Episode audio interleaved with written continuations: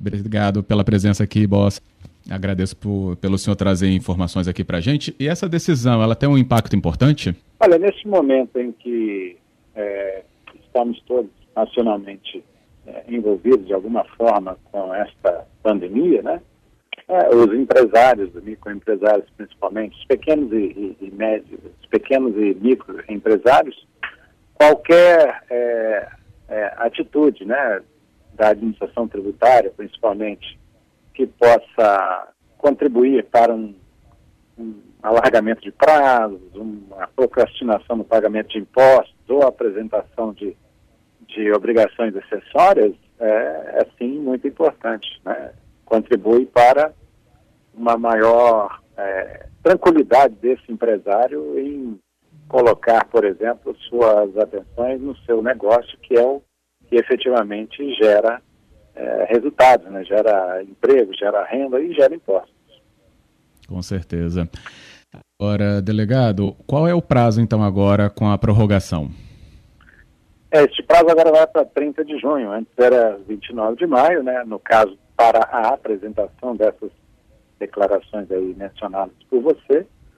E também é, há a prorrogação no pagamento dos do, do, dos valores apurados no Simples Nacional, cuja competência de competência de março, abril e junho, né, consequentemente vão lá para outubro, novembro e dezembro, né, está dando aí um prazo de 180 dias, né, no pagamento destes é, de, destes valores do Simples Nacional nascidos nas competências março que venceria em abril e abril que venceria em maio, maio em junho estão indo lá para outubro, novembro dezembro. Então há um, há um, um fôlego aí para o empresário o pagamento dessas, é, desses impostos, né, ou desse, desse, desses valores apurados no Simples Nacional de 180 dias.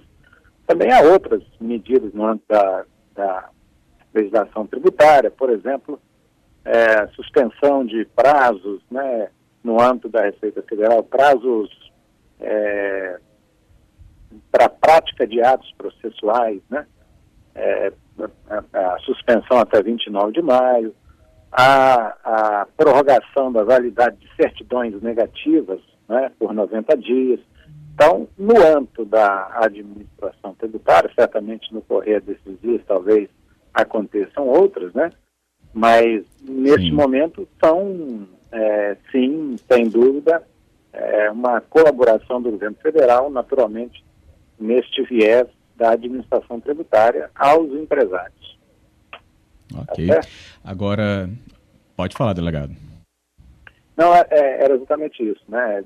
É, uhum. São questões que envolvem é, a apresentação de declarações e também né, o pagamento de tributos e o cumprimento de outros atos processuais no âmbito da administração tributária. Então, há uma, uma digamos assim, uma colaboração no sentido de de, de tornar mais tranquila a vida do empresário neste momento, principalmente para que ele tenha fôlego financeiro e se dedique é, fundamentalmente aos seus negócios neste momento. Ok. Tem uma demanda que foi recebendo ao longo dos últimos dias aqui na nossa transmissão da CBN, delegado, que se relaciona ao imposto de renda, declaração da física, né, a declaração anual se houve algum tipo de alteração já definida em relação ao prazo da entrega. Não, momentaneamente eu, eu, eu não tenho nenhuma, nenhuma é, posicionamento oficial da Receita Federal é, no, no sentido de alterar essa data. A data é, final da entrega da declaração até o final do mês de abril, 30 de abril. Então, isso está mantido, não houve alteração nesta obrigação do contribuinte pessoa física. Não sei se haverá, mas é, até o momento não tem, não, não há nenhuma indicação da Receita Federal nesse sentido, tá? Uhum. Essa data é, é ótima explicação, até porque ninguém também. Pode repetir, delegado, por favor. É, não há nenhuma alteração nesta data ainda. Há é, muita, assim, muitos comentários sem uma fonte, sem base oficial, tá certo? Eu, eu, eu, inclusive, tenho ouvido essas falas aqui e ali, mas oficialmente não há esta informação, não há prorrogação deste prazo.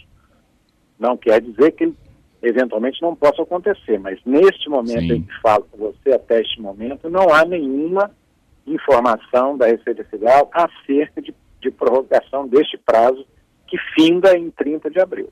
Ok, ótima explicação e até respondendo a um norma que a gente estava recebendo. E com esse período já mais caseiro dentro de casa, inclusive, dá para fazer né, a declaração online, é, né, delegado Bosser? É, exatamente. A declaração de pessoa física, né, ela começa lá no início de maio, de março, desculpa, e vai até o final de abril. Então, é, o contribuinte que se organiza nesse espaço, não deixa para a última hora, é, tem maior possibilidade de fazer corretamente sua declaração, não cometer erros, não incidir em malha, né?